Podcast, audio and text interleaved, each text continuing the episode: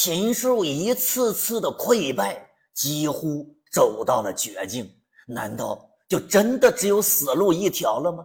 眼看着禽兽的数量急剧减少，目前的战力已经完全没有再与人类大神一战的能力。为了提高战力，麒麟与凤凰决定让禽兽大规模生育，同时呢，允许禽兽之间进行跨品种的杂交。从领袖开始做起，飞禽的领袖彩凤和走兽的领袖麒麟。先进行杂交实验，创造出了新的物种龙。龙具有飞禽和走兽两大领袖的血统，是当之无愧的禽兽新领袖。所有禽兽们都坚信，只要龙能够大规模繁育，必能扭转战局。所以，他们选择在落凤坡正南三千里处的一座山上。彩凤和麒麟开始进行大规模的配种，开始了大规模的造龙运动。但是人类不可能给禽兽造龙的时间，用大军包围了这座山。麒麟不愿亲眼看到自己的兄弟们战死，也不想再继续逃亡，更为了掩护怀孕了的彩凤，决心在这里与人类进行。最后一战，结果可想而知。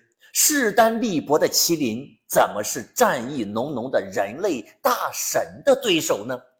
从此，西游世界再无麒麟，麒麟被彻底灭种了。走兽之长的麒麟就这样悲惨地退出了西游世界的舞台，只留下。这座叫做麒麟山的高峰，依然凄惨惨地站在这里，守护着麒麟的灵魂。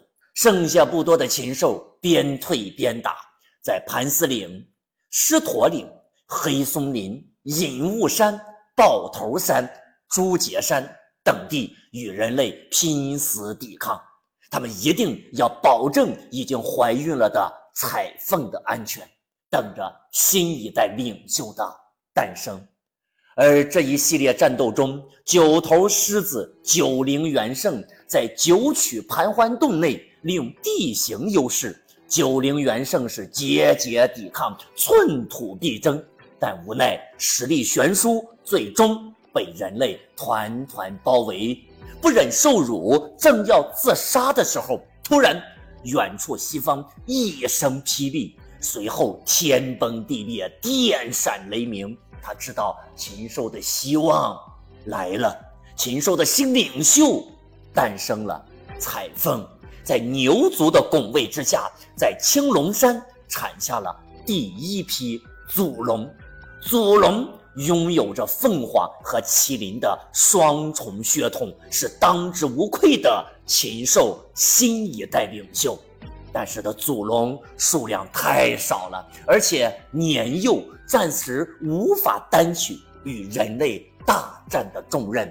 禽兽最后的战力选择带着龙种继续向西撤离，最终来到灵山落脚。